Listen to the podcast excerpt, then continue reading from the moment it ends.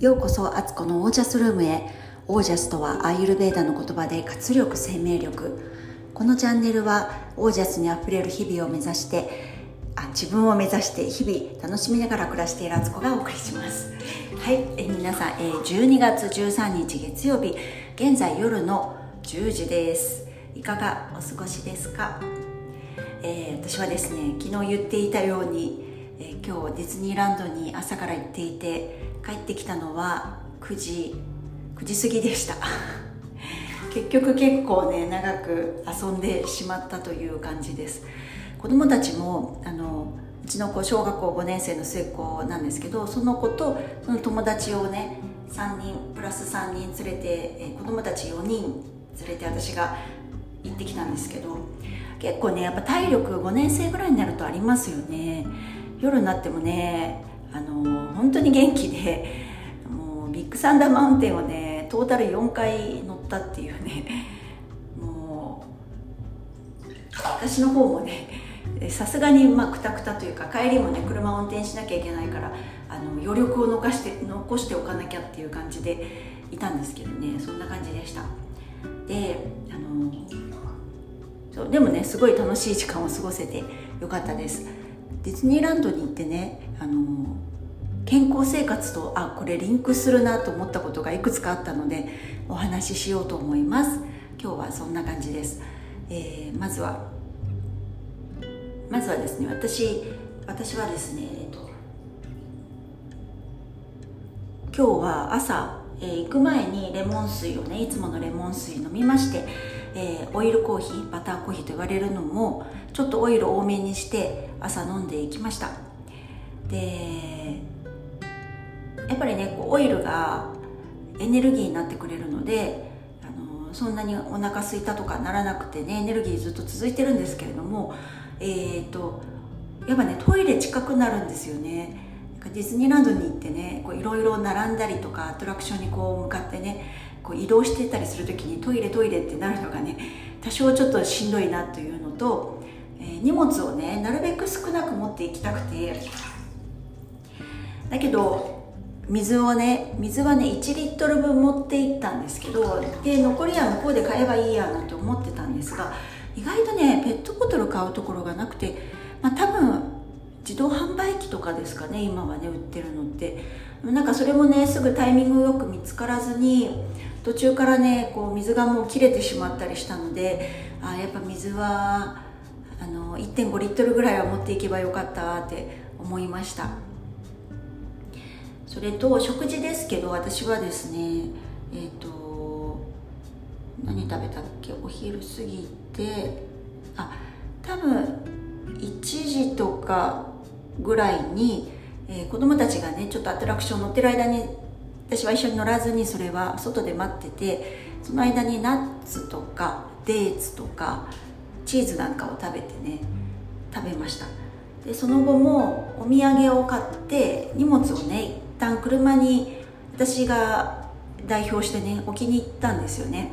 でそれでそれで車戻った時にちょっとだけあのトマトジュースをね持ってってた。トマトジュース飲んだりとかしてであとは夕方6時ぐらいに子供たちが軽食を食べる時に、えー、そこで売ってたサラダ本当カカップに入ったねちっちゃいちっちゃいサラダなんですけど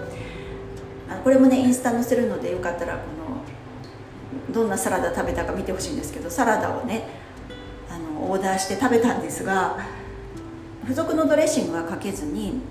持っていったあのコストコのね1回使い切りのカプセルになったオリーブオイルとえクレイジーソルトもねあの小分けにして持ってってたのでそれをかけて食べたんですけどあの途中から半分以上ね末っ子に取られてしまってやっぱ子供もねこうそういう新鮮な野菜とかみずみずしいもの食べたいみたいであのそれをね半分は取られてしまった状態でした。であとなその後ちょっと列に並んでる時に一緒に行った友達の子がねラスクをみんなに配ってくれてラスクをねあの1枚食べたっていう感じでもうあとは夜帰ってきたら9時過ぎだったし、まあ、家で今更食べなくてもいいかと思ってこんな状態なんですけどこうやっぱりね動く日は糖分取っていいなって思いました。いつもの、まあ、もちろん野菜食べたいんですけどなかなかね、あの、それもかなわないし体を動かす時って糖分必要ですよね。そんな風に思ったりしましたけどそれでも体がねだいぶ慣れてきてるというかこういう生活に慣れてもう1年半以上ねこんな生活してるから去年11月にディズニーランド行った時ディズニーシーカーの時は。行った時のなんかしんどさと比べるし、まあ、別にそんなしんどくもなかったんですけどその時のまあ体の様子と比べると今日あんまり食べてないんですけど全然体持つっていう感じだったし歩いたのもね2万2000歩ぐらい歩いてるのかな今日。まあ足は当然ね疲れて足の裏とかもパンパンですけど元気さという面ではあのすごくねそんなエネルギー落ちたわけではなかった感じです。それもねすごいなあなんて思ってます。それからちょっと待ってください。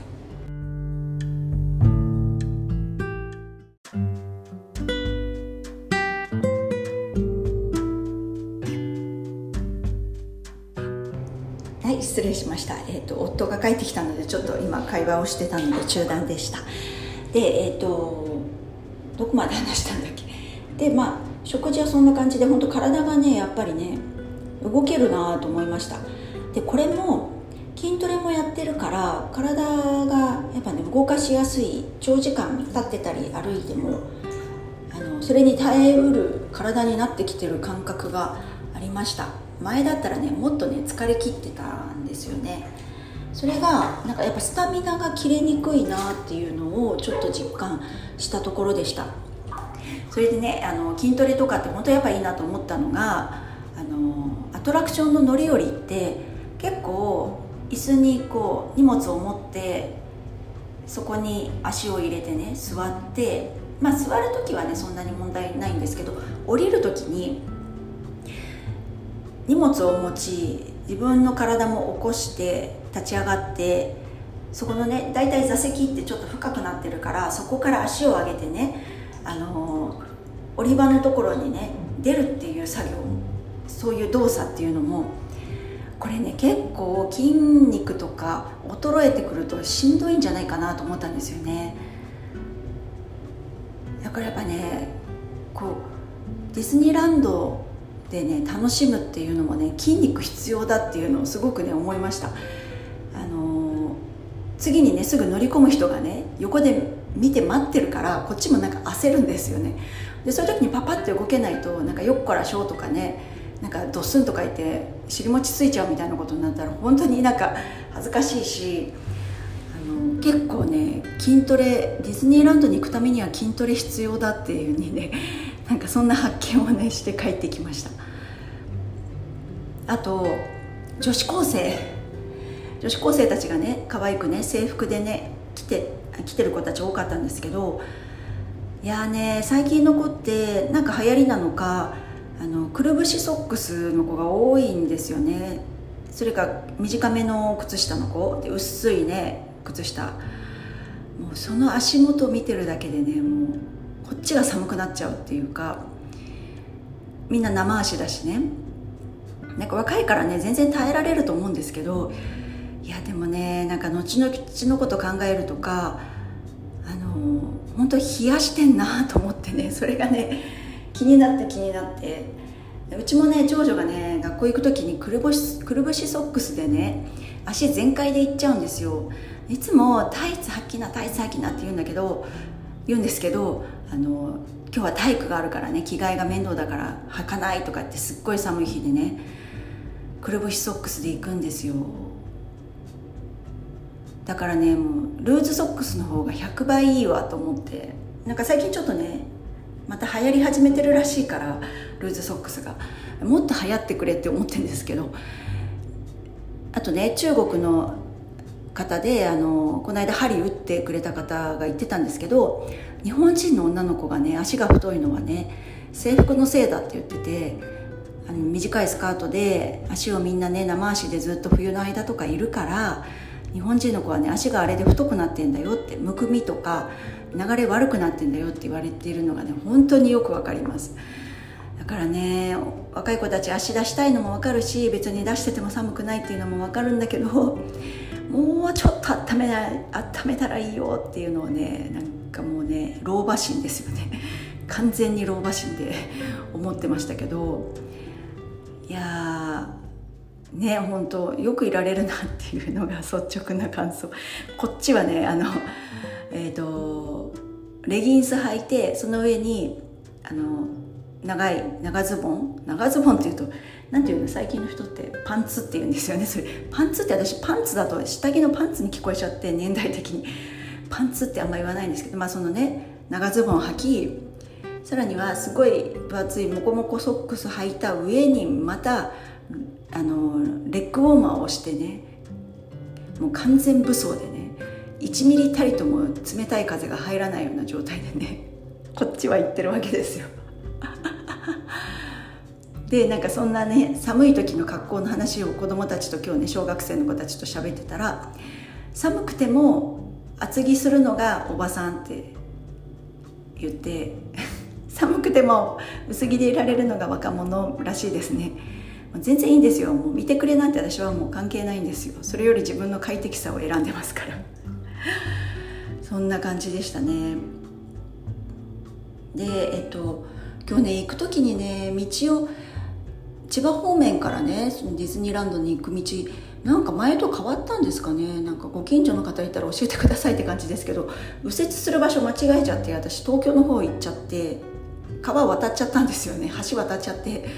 葛西臨海公園に行ってしまったっていう水族館があるんですけど もうね焦りました。え？でなんかその道がね結構湾岸道路って高速と首都高と並行して走ってるから気が付くと首都高の方に入っててもおかしくないような状態でもう絶対私高速とか嫌だし首都高大嫌いなんですよ。運転できないから。間違えてよもや間違えてそっちに入ってたらどうしようとかって思いながらもうドッキドキで行ったらまだあの下道だったからセーフって感じでとりあえずあの方位的に考えてね、まあ、ちょっと一駅分行き過ぎただけだからそこで右折してまた戻ればいいって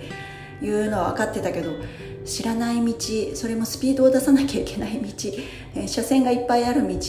あのもうやめてくださいって感じで もうドッキドキでねいきなり最初そこからねあの多分20分ぐらいはロスしてしまってっていう感じでしたね。で帰りも大体道わかるんですけどでもね夜暗いともうなんかね車線がいっぱいあるとこだからもうわかんないよとか思いながらもうなんとかねもう目をねこの疲れ切った体の目をねあのものすごい見開いてね表示を見ながらね帰ってきてあの他のねよそのお子さんも連れてるから絶対事故なんかはありえないって感じで頑張って帰ってきました。まあそれでもねなんか疲れ方がやっぱ違うからこれはねほんと脂質代謝ができる体になっている証拠だななんてちょっと思ったりしつつでもこういう大変な日はねあのちゃんとご飯食べてねあのエネルギーも補給しないとなっていうのは思いました。だけどなんかどうもね私ディズニーランドで食べたい食事がどこもないんですよ。なんかやお高いお店もねそれほど食事が動かない感じで。うーんそれになってディズニーランドの中ってあのディカフェの飲み物ないんでしょうかね。あのディカフェにするディカフェのコーヒーとか。あの探したらあるのかもしれないけど私が見る限りは今日全然見つけられなくて。だから午後はねそのコーヒーとかちょっとあったかいもの飲みたくてもね飲めるものがあんまりまあホットウーロン茶とかにすればよかったのかもしれないけどあんまりなんかそれも飲みたくなくてそういうのなかったしあのララテがなくないですか？ディズニーランドって、まあ、お店によってはあるみたいだけどなんか全部のお店用意しといてほしいなとか、ね、このダイバーシティの世の中になってきてるからいろんな多様性を認めてあのディカフェというものとかソイラテとかさなんかそういうのあのぜひ置いてくださいっていう感じで。どうもねやっぱまあファファーストフードみたいなものしかほとんどないしまあ大体ねディズニー行くとあのそういう胃腸面ではねやむなしっていう感じですけどだから前後の食生活で整えるしかないけどうんなんかもうちょっとサラダとかもいろんなバリエーションがあってほしいしなんかおにぎり屋さんとかあってもいいなと思ったんですけどね。なんか小麦粉パン系が多かったねでもそんな文句言うなって感じですけど。だからやっぱ次回はね前もやったんですけど車にあのお弁当っていうかねサラダとか持ちタッパーでね持ち込んどいて一回休憩がてら車に戻りそこで食べてまたアトラクション乗りに行くっていうのがねやっぱベストかなって思いました。それで駐車場もねいい場所をゲットするためにも早く行かないといい場所はなくなるのでその辺もね考えると早めに家を出ることが大事かななんて思ったりなんだりした一日でしたけどなんだかんだ言いながら夢の世界をめっちゃ楽しんでもうなんかねその世界になんか入り込むっていうのがポイントだなと思ったんですよ。なんかじーっと見てあこれハリボテじゃんとかこれ人形じゃんとかそういうことじゃなくってもうその世界観に浸りきったもん勝ちみたいなね。なんかそうすると本当に全て楽しく思えるしなんてことを思ったりしてたんですけどね。そんなこと思う人はいないですね。きっとみんなもう最初から没頭してますよね夢の世界に。このこの私の 裏をかいてしまう性格みたいな感じですけど。ねだからだからこそあのマーク・トゥベイン号だっけな？大きな船に夕方乗ったんですけどその時に見えたあの森森っていうかねなんかちょっと木々がいっぱい自然の木が生えててで川にはね実際本物のカモたちがいっぱいいたんですよ。それを見ててねなんかめちゃくちゃ癒されたんですよね。ナチュラルなもの本物ってすごいみたいな。景色楽しむといいですねディズニーランドは。そんな感じであのそんな夢の一日を過ごしておりました。今日もこんな遅くなったんでね今日はこんなもんこんな感じで終了です、えー、皆さんお付き合いいただきありがとうございます。そしてね私のラジオを聴いててくれてすごく楽しんでくれてる夏美さんがねあのインスタでシェアしてくれたりしてすごい嬉しかったです。ありがとうございます。